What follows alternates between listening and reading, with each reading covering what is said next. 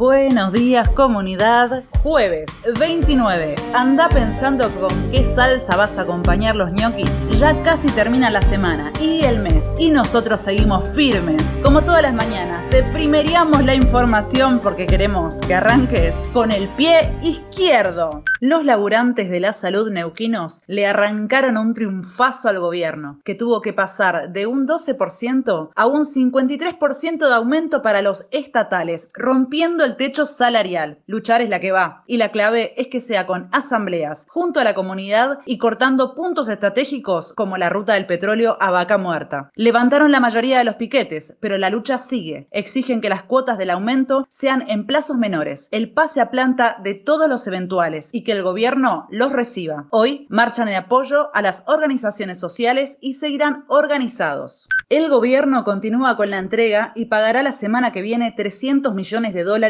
al Fondo Monetario Internacional. Aunque una encuesta dice que a 8 de cada 10 les resulta cada vez más jodido conseguir laburo, parece que entre otorgar un IFE para todos los que lo necesitan y el fondo, en la Rosada ya eligieron.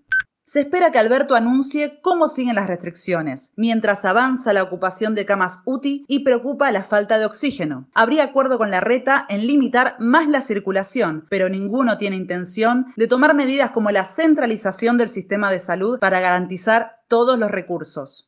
El PTS convocó al resto de la izquierda a conformar un frente común en estas elecciones. Es clave que se sumen quienes aún no son parte del FIT frente a las peleas de los trabajadores ante la crisis. Las elecciones en Jujuy y Salta en junio y julio pueden ser una buena oportunidad. Tucumán sigue picante con la lucha de los trabajadores del Citrus, que volvieron a las rutas con varios cortes, exigiendo la reapertura de paritarias. Los empresarios se tiran contra los laburantes y piden represión, al igual que la UATRE. Los laburantes se cansaron del maltrato y siguen firmes. Parazo en Colombia contra el gobierno de Duque para enfrentar la reforma tributaria y la política social y sanitaria que golpea duro. Las manifestaciones fueron prohibidas y hubo represión, pero no pudieron frenar el empuje de la movilización.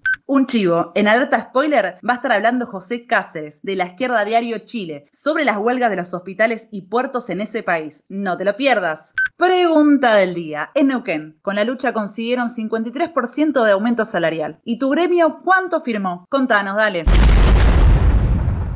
Ah, una cosita más. Si te gustó este mensaje, no te lo quedes para vos, compartilo. Así seguimos agrandando la comunidad La Izquierda Diario. Y antes de decir adiós, acordate que...